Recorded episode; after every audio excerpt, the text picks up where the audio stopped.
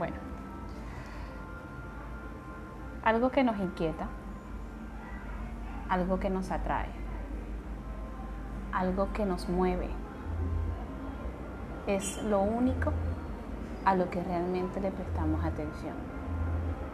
Lo que nos hace, sentir emoción, lo que nos asombra, lo que nos sorprende, lo que nos causa curiosidad. Y es que ahí parte todo, de ahí empieza realmente el aprendizaje, de la curiosidad. La curiosidad humana es innata. Nosotros realmente nacemos con, ese, con esa cualidad, la cualidad de, de ser curiosos, de saber más, de descubrir qué es lo que está pasando. Los niños que si tienen dificultades para aprender, que si tienen trastornos, que si tienen un diagnóstico. Pues sí, bien, bien los diagnósticos hoy en día, bien que te que descubran y le pongan nombre a lo que realmente hoy en día uno pues puede decir que, que se, que se encuentra en un desafío, ¿sí? aquellas áreas cerebrales que aún no han sido activadas, porque para mí es eso, para mí una alteración es sinónimo de desactivación, o sea, es sinónimo de desconexión. Pues si lo analizamos desde el punto de vista que lo veo, pasa que el cerebro aprende a través de la experiencia, ¿cierto? Y la experiencia es aquello que uno vive, donde tú te sumerges, donde tú entras en ese, en ese espacio, en la, en la acción, donde generas y produces un efecto, o sea, haces algo, lo vives, experimentas el error, la sensación, te das cuenta de lo que estás viviendo, te genera sensaciones agradables o desagradables, eso en tu cerebro crea conexiones ¿cierto? Y al crear conexiones, ya te queda, te queda ese aprendizaje. A mí nunca se me olvida cuando eh, empecé todo este, todo este proceso o todo este, ¿cómo les diría? Sí, este camino, vamos a decirlo así, este camino de saber cómo aprendemos, cómo aprende el cerebro, qué pasa realmente en todo este proceso de integración eh, cuando todas las sensaciones, todos los estímulos a los cuales nos exponemos día a día, pues entran a nuestro sistema nervioso. ¿Qué sucede ahí? Resulta que, que cuando yo inicié eh, mi vida laboral, laboral, ¿sí? a crear experiencias, eh, volverme experta, a ver, ¿qué pasó? Realmente yo me sumergí, fue necesario realizar los mismos ejercicios y actividades que yo invitaba a cada niño a que hiciera. Los juegos, los circuitos, los retos, lanzarse, trepar, balancearse, montarme en una hamaca. Tuve que someterme a todas esas sensaciones que yo todavía, a mi edad de 24 años, no había eh, integrado. Mi cerebro todavía no procesaba adecuadamente los cambios bruscos de movimiento, las alturas, señores.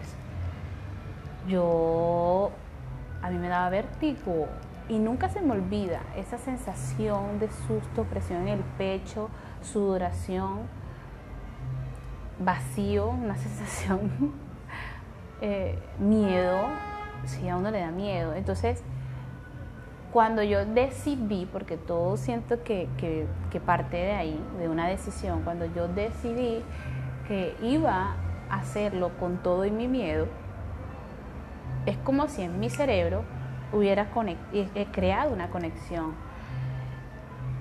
Me, me fui a la práctica, ¿sí? subí, me trepé por ese, muro de escalar, asustada, aterrada, pero al mismo tiempo con, esa sensación de que, ¿qué sentiría ya al hacerlo? la curiosidad, ¿sí lo ven? Entonces me monto hasta allá. Cuando estoy arriba me digo, no, no lo hagas. Me mareé, sentía la presión en el pecho y la sudoración otra vez apareció.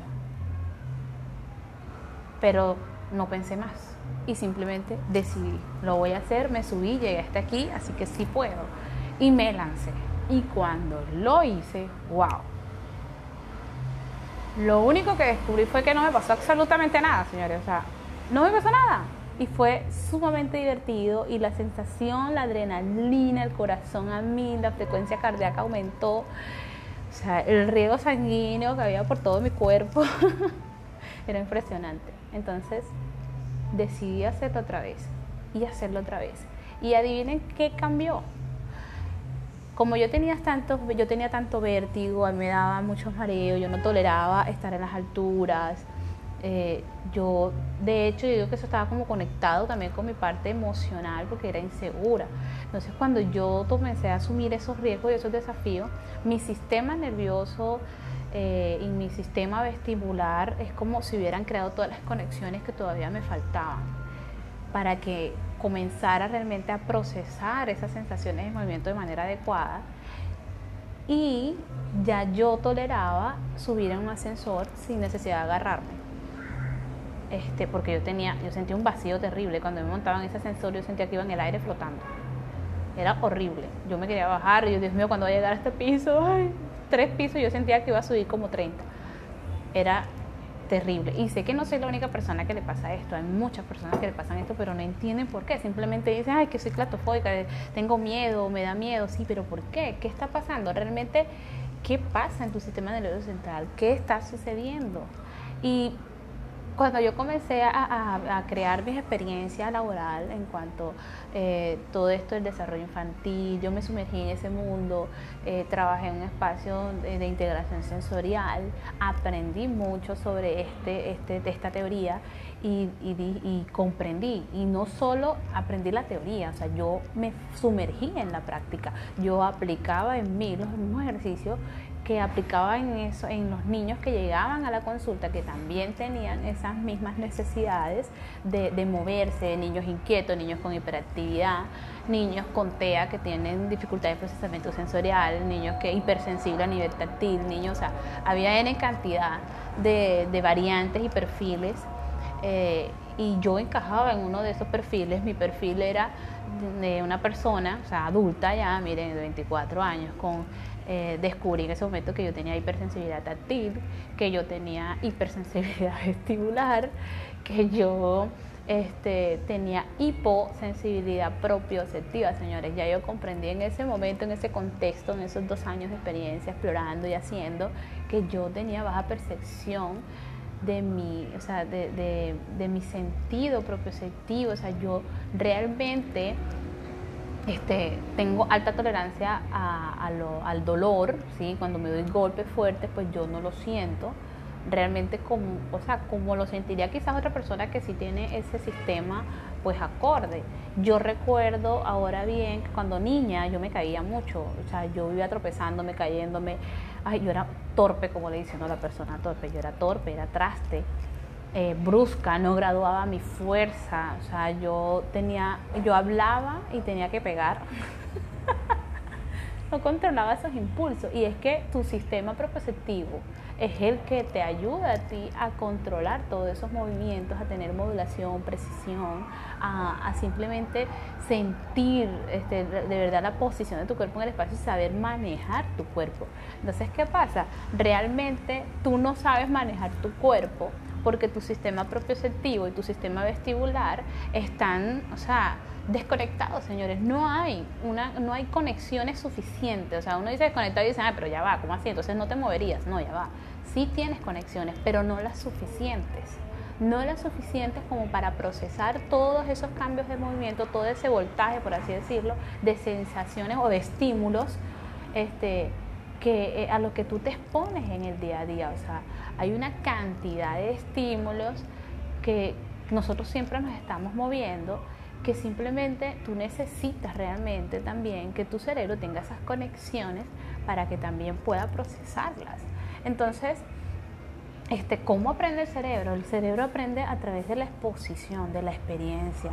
Es fundamental la estimulación realmente a temprana edad. Es fundamental que el niño sea, y la estimulación no es que, ay, yo tengo que entonces llevar a mi hijo con un terapeuta para que... No, no se trata de eso realmente. Más bien tú lo que tienes es que tener la información necesaria de qué es lo que realmente tu hijo necesita. Y tu hijo necesita es un contexto, un ambiente donde esté rico de esos estímulos que van a potencializar esos sentidos, van a potencializar esas áreas cerebrales que van a llevar al desarrollo de esas habilidades que son necesarias, señores, necesarias para la vida, necesarias para responder de verdad de manera anticipada, por ejemplo, ante el riesgo, ante el peligro, eh, este, en estos momentos de supervivencia, o sea, e, esa área de, que nosotros tenemos de hecho primitiva en el cerebro que se encarga de nuestra supervivencia, ella se sustenta de todo ese procesamiento a nivel sensorial realmente. ¿sí? Y yo comprendo, por ejemplo, por qué me pasaba a mí el hecho de que este, yo al subirme, por ejemplo, en una escalera o estar en un balcón, oye, yo, yo tenía tanto, o sea, una sensación de vacío, como que si, me, yo, si yo me asomara y mirara hacia abajo, es como si alguien me jalara hacia allá. Yo sentía que iba a perder mi estabilidad corporal y me iba a caer. Entonces yo prefería, prefería eh, no acercarme. O sea, ¿para qué me iba a acercar ahí? La verdad, si, si no estaba segura de mi propio cuerpo, de manejar mi propio cuerpo. Entonces, fíjense, ahora cómo conectamos también todo esto con el tema de las, de, de las emociones también. Entonces, ¿qué pasa? Si el cerebro primitivo está conectado o se va madurando también o va reaccionando o comportándose o trabajando o procesando toda esta información según como también todo se vaya, vaya, o sea, como se vaya procesando toda esta información a nivel sensorial. Entonces, la parte emocional que viene, está arriba de ese cerebro primitivo, eh, también depende de él, o sea, porque es que está arriba. Si lo vemos que el cerebro emocional está arriba y el primitivo está abajo, entonces el primitivo es la base, ¿cierto?, del emocional. Y en la emocional, después del emocional viene el cerebro eh, más nuevo, o sea, el neurocórtex, que es el cerebro, el neocórtex, que es el cerebro, ¿verdad?, reflexivo, ¿sí?, donde realmente se dan estos procesos más complejos. Entonces, fíjense que todos juntos van construyendo la base del otro. Entonces son como puentes, son como, como niveles, ya son niveles, son escalones y no nos podemos saltar todo eso, todos dependen uno del otro, están íntimamente conectados, de verdad. Entonces, fíjense que como yo de verdad yo sentí que ya yo era, yo podía, o sea, tener más seguridad en mí cuando yo comencé a ponerme, me permití ya esa edad exponerme a, esos, a esas sensaciones que me generaban un pánico terrible porque claro, yo me sentía insegura. Sí, o sea, yo sentía, Dios mío, si yo me lanzo ahí me voy a matar, seguro me mato. Yo decía que yo jamás iba a poder volar un avión, porque Dios mío, o sea, imagínate en las alturas allá de ese avión, no, eso volando y yo iba a sentir, qué sé yo, entonces me iban a tener que, no sé, privar, dormir, este, anestesiar, no sé, llevarme engañaba, qué sé yo. Pero no, fíjense que después de todo eso yo vi esa experiencia no, ¿quién, me, quién, no me, ¿quién me bajaba a mí de, de los muros de escalar? ¿Quién me bajaba de, de una hamaca? O sea, ya yo podía, por ejemplo, en una hamaca mecerme a altas velocidades, cosa que eso a mí me daba un pánico terrible, señores. O sea, eso era impresionante no tener mis pies en el piso. Pero ya después de eso, yo gané seguridad, yo me atreví hasta allá a expresar lo que hasta lo que yo sentía. O sea, y ya yo, yo no, no me daba pánico, de verdad, subir un ascensor, no me daba pánico, por ejemplo, subir unas escaleras eléctricas, ya no me da pánico hacer eso. O sea, ya, ya todo eso cambió y cambió a medida que yo me fui exponiendo a todas esas sensaciones, de verdad. Eh, entonces el cerebro primitivo está conectado con el emocional, a nivel emocional yo fui creando esas conexiones de seguridad, autoconfianza, gané autoconfianza en mí porque tengo ahora mejor manejo de mi cuerpo y adivinen qué, o sea, realmente eh, el cuerpo siempre está, o sea, el cerebro siempre está buscando a través del cuerpo, de los sentidos, lo que necesita. Y yo, yo soy amante de hacer ejercicio. Eh, en el gimnasio, pero ¿por qué me gusta el hecho de ir al gimnasio? Yo no lo hago por temas de estética, ay, vida fitness, no. Yo realmente busco son estímulos fuertes, estímulos propioceptivos fuertes de alta intensidad. ¿Y por qué lo hago? O sea, yo hoy en día yo sé que yo lo hago porque mi sistema propioceptivo o mi sentido propioceptivo trabaja este eh, trabaja, o sea, de una manera donde es hiposensible, es decir, sea, el receptor capta la información muy bajita, entonces necesito un estímulo intenso y fuerte. ¿sí? Pasa que a veces yo me golpeaba, pero si me golpeaba, quizás la intensidad del golpe o del impacto no fue lo suficiente y por lo tanto no detonó ese, como me lo decía este, mi profesora en fisiología, ese potencial de acción, o sea, esa conexión entre una neurona y otra. Entonces no se generaba nada yo no sentía eh, eh, ese, eh, el, lo que me pasó, el estímulo. Entonces yo buscaba un estímulo fuerte. Y voy al gimnasio para cargar N cantidad de kilos en pesa, que los hombres se quedan así como que, oh por Dios, esa negra sí es, este, sí es fuerte. Em, y digo negra porque, bueno, soy de color y soy muy orgullosa de mi color pero eh, así me, me, me, gusta que también me digan. Entonces, fíjense que, que este, me decían así, dicen, wow, o sea, muchacha, tú sí, tú sí eres fuerte, mira cómo tú cargas eso y, de verdad puedes. Y sí, y sí, eh, yo, eso, yo trabajaba a veces en el gimnasio de la mano y al mismo ritmo que otros hombres. Y, y lo hago no por querer, o sea, por ego, por lucirme, no, realmente me gusta, o sea, la sensación que yo tengo en mi cuerpo de autorregulación, de calma, de, de drenar, o sea, lo hago como para drenar y canalizar la energía, es impresionante. Entonces, ¿qué pasa? Yo recuerdo, ahora yéndonos hacia atrás, o sea, vamos a asociar todo esto, ¿por qué les cuento todo esto de, de mí? Porque realmente así es más fácil para mí asociarlo, conectarlo con los niños. O sea, cuando yo era niña, ¿Cómo era yo? O sea, yo realmente me movía mucho en la silla. Yo recuerdo, todavía lo hago, pero ya menos, ya. Entonces yo ahora lo que hago es mover un pie o cuando estoy trabajando. Pero entonces, o estoy sentada, que tengo que estar sentada mucho tiempo. ¿Sí? Eh, yo hago esa compensación. Entonces, ¿qué pasaba? Cuando yo era niño, yo niña, yo recuerdo que yo me mordía, eh, sacaba la lengua para al momento de escribir, apretaba muy fuerte el lápiz. Ya hoy en día no hago tanto eso. Le he bajado, la verdad, porque uno sí, a medida que vas creando todas esas conexiones, tú vas aprendiendo y vas regulando.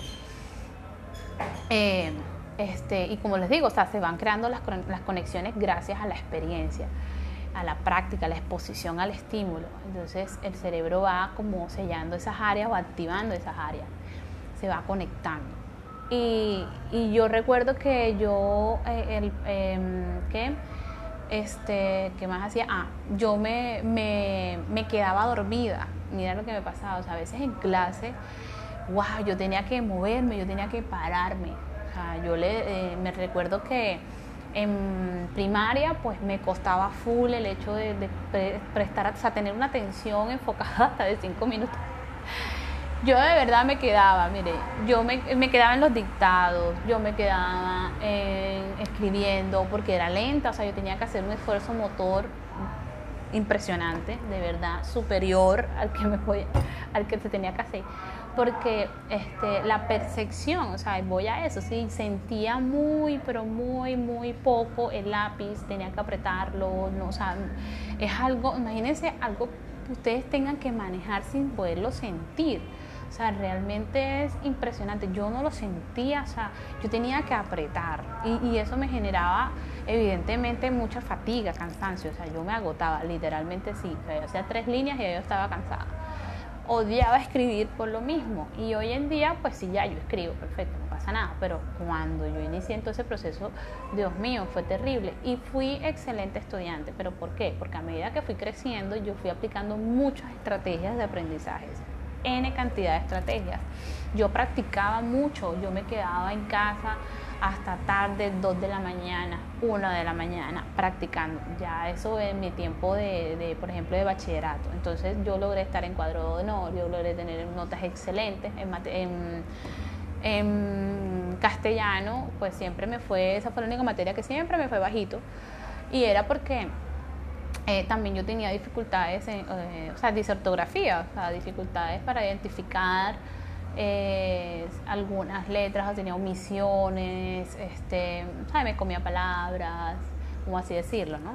Pero son omisiones, o uno, yo omitía las palabras porque no tenía tampoco, o sea, todo esto va de la mano, ¿sí? Esta base propioceptiva vestibular y táctil eh, va generando esa madurez a nivel de las capacidades espaciales, o sea, orientación espacial derecha-izquierda, no es solo derecha-izquierda, señores, es simplemente saber tú también manejar tu cuerpo en un espacio, o sea, un espacio determinado, porque yo puedo memorizarme cuál es mi derecha y cuál es mi izquierda, pero que mi cuerpo sepa realmente orientarse, discriminar un espacio determinado, distancia, profundidad, no lo sabía, o sea, mi cuerpo no sabía eso, o sea, porque su sentido, eh, mi sentido propioceptivo captaba esa información muy baja, entonces por esa razón yo eh, iba a pasar por una puerta que era muy amplia y siempre me tropezaba con el marco de ella. ¿Por qué? Porque es que yo, mi cuerpo no distinguía la distancia y la profundidad, ni, o sea, nada, de verdad que no lo podía ver, o a veces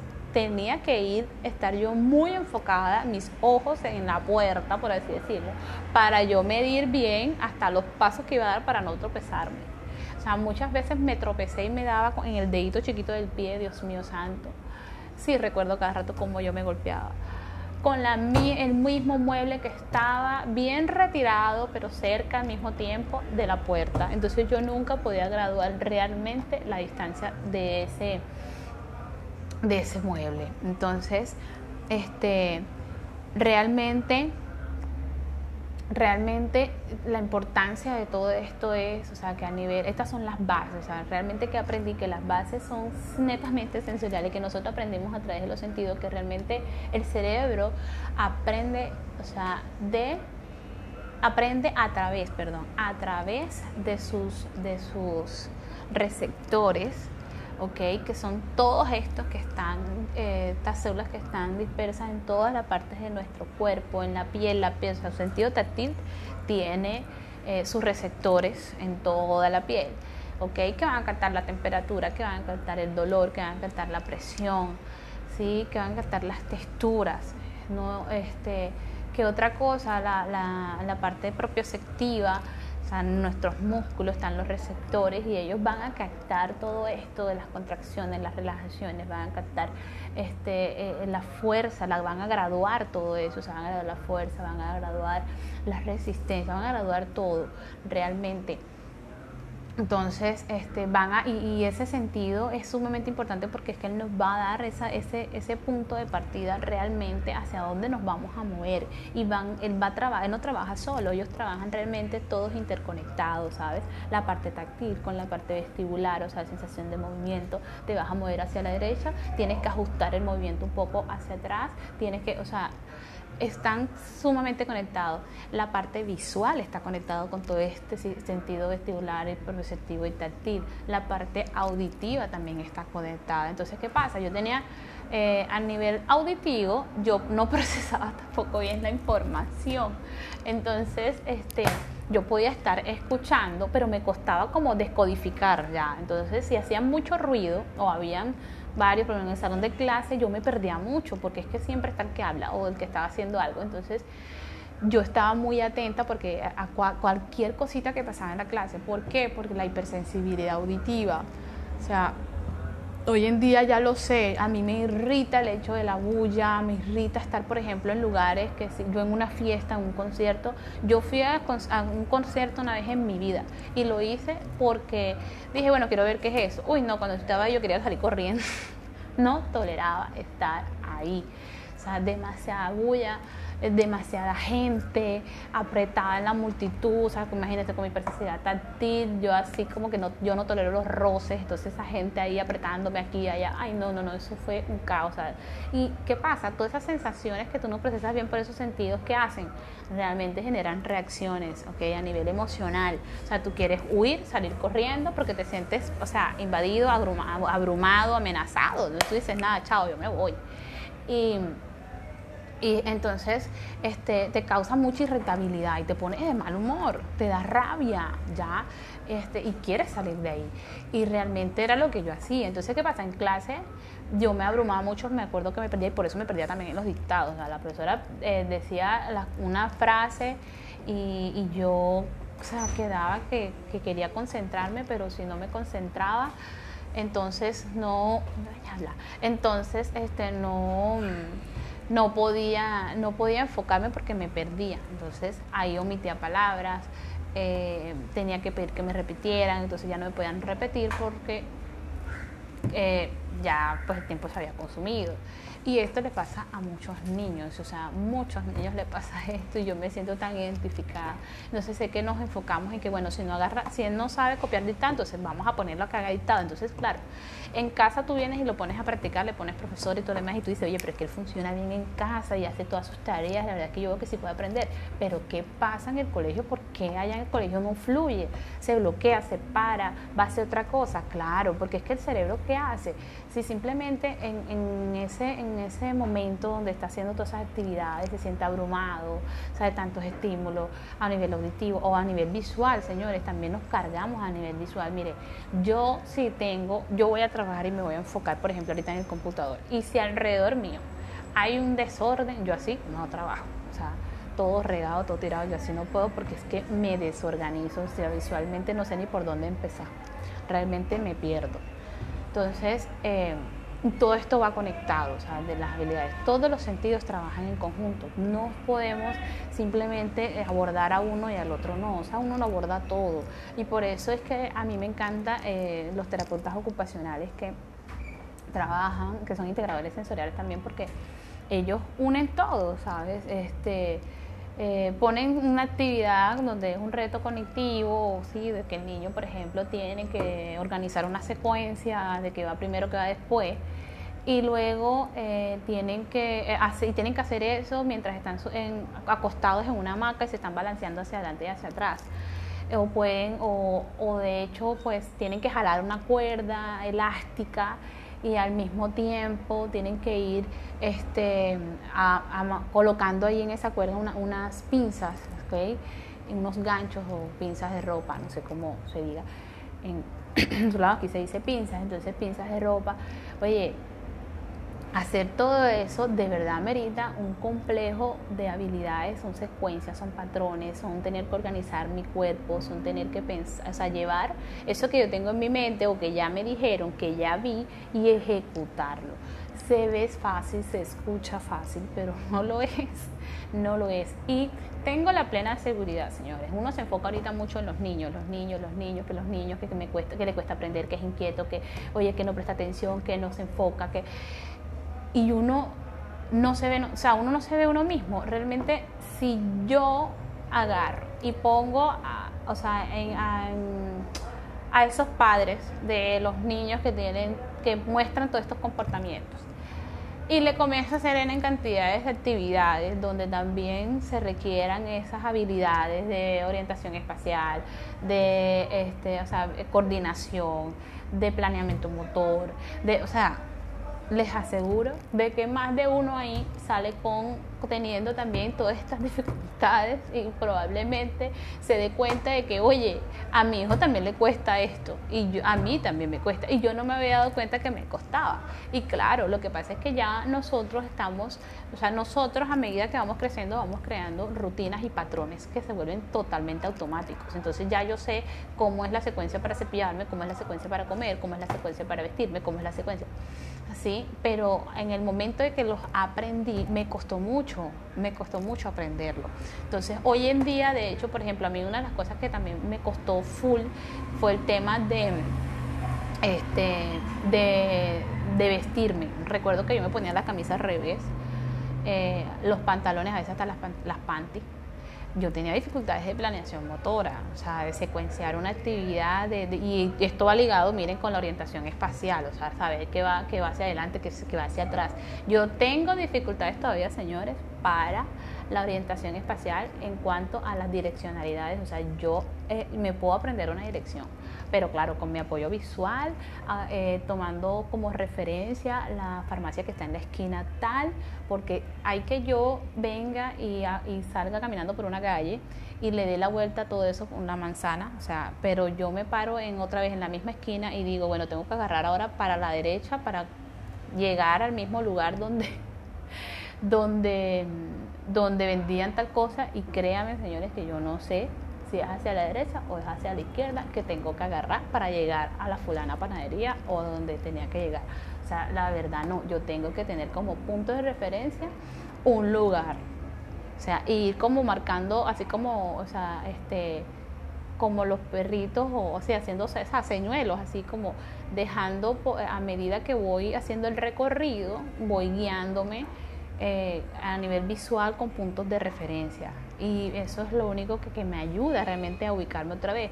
O tengo una buena amiga que si voy con ella y digo, mira, yo tengo problemas con esta vaina de las direcciones, la verdad, eso para mí es un total este, caos, así que eh, más bien tú dime por dónde es que tengo que agarrar, porque la verdad me cuesta full. O sea, yo digo que un día cuando llegue a tener ya mi carro eh, y me toque manejar, pues el GPS será mi gran amigo, porque la verdad, por mí misma viviré perdida dando vueltas en un laberinto. Ese era otro, a mí los laberintos me cuestan un mundo, me dan una rabia, pero yo me sumo al desafío, a veces vengo y los hago, pero no con la regularidad ni con la frecuencia que realmente quizás mi cerebro necesita para que yo realmente pueda interiorizar eso. ¿Ves? O sea, realmente todos tenemos la gran capacidad de aprender todo. Lo que pasa es que si yo no me expongo a eso, porque yo me digo, ay, yo no soy bueno para eso, no sé hacer eso, entonces ya, eh, queda ahí, ¿sí? Queda ahí. ¿Y qué pasa? Que a veces no somos buenos para aprender de la manera en que quizás nos quieran enseñar o como estén enseñando eso, ¿sí? Entonces, em, mm, si solo me abrazo o solo me, me concentro en ese método de enseñanza o ese estilo, pues evidentemente yo ahí no voy a arrancar porque es que de esa forma yo no aprendo. Pero si yo me doy la oportunidad de buscar otras alternativas, de mirar otras estrategias, pues entonces le voy a dar también la oportunidad a mi cerebro de crear las conexiones de forma diferente. ¿Ves? Y esa es la gran diferencia. Y por eso yo, a pesar de mis dificultades de aprendizaje, fui muy buena a nivel académico, porque yo en el proceso descubrí muchas estrategias que me sirvieron. ¿Okay? Yo fui adecuándolas, ¿okay? Yo me daba cuenta, por lo menos ya en la universidad, se me daba cuenta que yo me dormía y que me quedaba, yo grababa las clases, yo pedía ponerme de pie, yo misma me paraba como unas 5, 6, 8 veces en una clase de una hora para, este, para ir a sacar punta, para tomar agua, para ir, o sea, N cantidad de cosas. Yo hacía todos esos ajustes, ¿para qué? Para mantenerme alerta, para subir mis niveles de atención, mis niveles de alerta, mis niveles, o ¿sí? activar esos sensores para que mi cerebro se mantuviera activo, conectado con lo que se, con el ambiente y con lo que se quería, porque realmente si yo me quedaba sentada, lo único que pasaba era que yo me iba a dormir, ¿sí? Porque mis niveles de atención o mis niveles de alerta, pues iban a bajar, ¿sí? Y mis niveles de alerta son todos esos sensores que me, a nivel sensorial, o sea, mi, sentido y todo, que me permiten, receptores que me permiten estar alerta, ¿ok? Si, muchos de mis sentidos eh, tenían, por ejemplo, todas estas, ah, o sea, toda esta manera de procesar la información, toda esta manera de captar primero la información y que en algunos eh, tenían que tener cierta intensidad, unas más que otras, entonces y yo simplemente lo que hacía era mantenerme ahí todo el tiempo, bajo perfil, regulada, bajita, sentada. Yo no los activaba, eso no me funcionaba. Yo tenía que pararme, yo tenía que activarlo a través de ese sentido que captaba la información bajo, que era el, el, el propio sentido. Entonces, lo activaba, me ponía en movimiento y él en conjunto con los otros, con los otros sentidos, entonces me permitía a mí mantener mi atención por mucho más tiempo y enfocarme y quizás comenzar a desmenuzar un poco más esa información. En el, en el colegio, en todo mi proceso académico, hubieron muchos contenidos que yo no, de verdad hoy en día ni me acuerdo. ¿Por qué? Porque muchos fueron mecánicos, muchos fueron memorizados. Realmente para mí todos aquellos que quedaron fueron los que fueron significativos, aquellos donde me involucraban, eh, por ejemplo, en las exposiciones, las, dramatizaciones, eso para mí generaron impacto y realmente este, quedó el aprendizaje. Sí, recuerdo muchas veces tener que copiar una clase magistral y volverla a hacer en casa, desmenuzar, investigar, buscar videos para yo o sea, sumergirme en el proceso y, hacer esquemas para entonces yo eh, poder interiorizar esa información y comprender, ah, ok, a esto es lo que se refería. Entonces, miren todo lo que yo hacía, pero yo lo hacía porque una de mis cualidades es que soy una persona que realmente le gusta eh, investigar y saber el por qué, de dónde, de dónde sale esto. Realmente esto es así. Entonces yo no me quedo solo con lo que me dicen, sino que también lo investigo y lo descubro. O sea, busco la manera de comprobarlo por mis propios medios. ¿sí? Entonces, eh, eso hace parte ya de mi, de mi, de mi cualidad, o sea, de mi personalidad. ¿Ok? Pero pasa que con otros o otros niños, pues ellos no tienen quizás esa, esa, ese sentir de querer investigar eso, porque quizás no les interesa. A mí sí me interesaba, por un lado, porque los temas, bueno, no era que yo profundizaba también todos los temas, los temas que yo más profundizaba eran los temas de todo relacionado con la biología, todos los relacionados con, el desarrollo infantil, con la psicología, esos eran los que a mí me fascinaban. Y cuando yo no los entendía, entonces yo hacía todo este proceso. ¿okay? La otra, el otro punto era que a nivel eh, de mi de mi autoconcepto, por así decirlo, yo, yo pues me caracterizo por ser una persona que, que se autoexige, ¿sí? siempre me estaba autoexigiendo y era porque desde niña yo quería, o sea, en esa búsqueda de pertenecer y sentirme importante y, buscar la aprobación de mamá, pues yo quería que ella se diera cuenta que yo sí era buena, porque tenía una creencia de que yo no era lo suficientemente buena, ya que ella me decía cada rato, pues me sacaba a relucir todo esto que, que me costaba ya, o sea, que, que si era distraída, sabe que a mí todo se me olvidaba, que hasta cuándo, que, que por qué no tomaba la iniciativa para hacer las cosas, que todavía me lo tenía que decir y todo ese montón de cosas. Entonces, yo quise a través de lo académico eh, demostrar que yo sí era buena, demostrar que yo sí podía. Entonces me esforzaba más y me autoexigía más, pero sí tuve esas dificultades de aprendizaje, no les voy a decir que no, sí los tuve. Y yo hoy en día puedo decir que encajo perfectamente en un TDA, usando un déficit atencional, eh, que encajo perfectamente con una dispraxia, que porque de verdad me costaban en un montón de cosas, o sea, amarrarme los, los, los cordones, eh, o sea, tensar los zapatos, eh, me costaba un mundo este, el uso de las herramientas manuales, me costaba, eh, por ejemplo, ah, jugar, jugar voleibol, uy, no, atrapar una pelota, mira, eso era como si me, estuvieran lanzando una bomba ay no, yo salía, la pelota por un lado, yo, o sea, la pelota venía hacia mí, yo iba para otro lado. Eso era terrible, la verdad. Entonces tenía muchas de esas dificultades y yo las pude superar. Lo superé gracias a que yo pues eh, me autoexigía de esa manera porque quería demostrar que sí era buena. Y me fui a ese extremo ya, pero igual todo lo, todo al exceso es dañino, señores, todos los extremos no traen nada bueno porque te sale de tu punto de equilibrio realmente.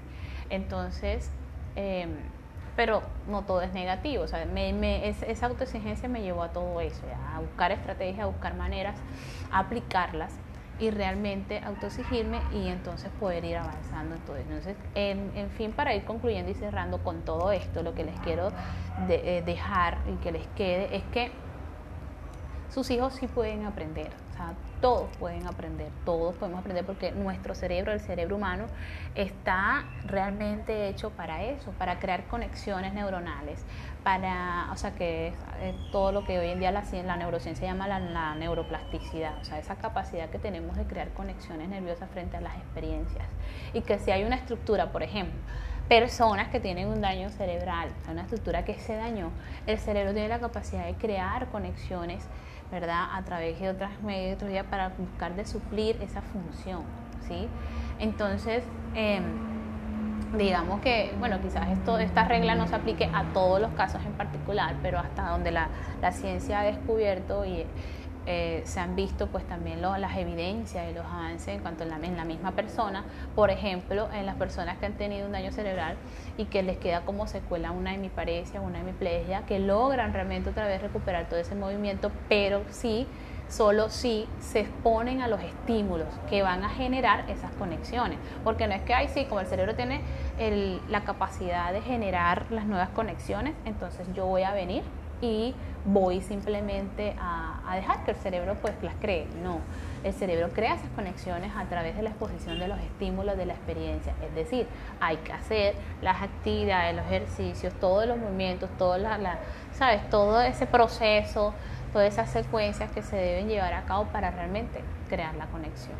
¿sí? Entonces, solo exponiéndote, solo viviendo la experiencia, solo a través de un ambiente enriquecido en estímulos que realmente necesitas para desarrollar cada área es que el cerebro logra crear las conexiones y logra eh, desarrollar el máximo potencial. Entonces, em, y todo esto lo hacemos a través de la, siguiendo eh, unas, yo diría como tres cualidades principales y una, o características. La primera es la curiosidad. Aprendemos a través de ella, o sea, somos curiosos, queremos saber qué pasa, ¿okay? ¿Qué pasa? ¿Cómo pasa?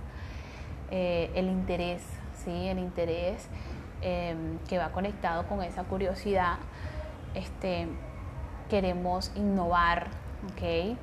Eh, queremos siempre, siempre estar en ese proceso. Entonces, si yo mantengo la curiosidad en el niño, el interés, esa innovación, esas ganas de querer saber más, esa emoción, conectado con esa emoción positiva, entonces voy a estar todo el tiempo generando en su cerebro esas, todos esos neurotransmisores que se necesitan para crear todas esas conexiones y generar ese aprendizaje significativo que realmente les va a quedar a ellos y les va a permitir ser ese ser humano capaz, autónomo, independiente y totalmente eh, autorrealizado, o sea, con autoconfianza, con su capacidad para autorregularse.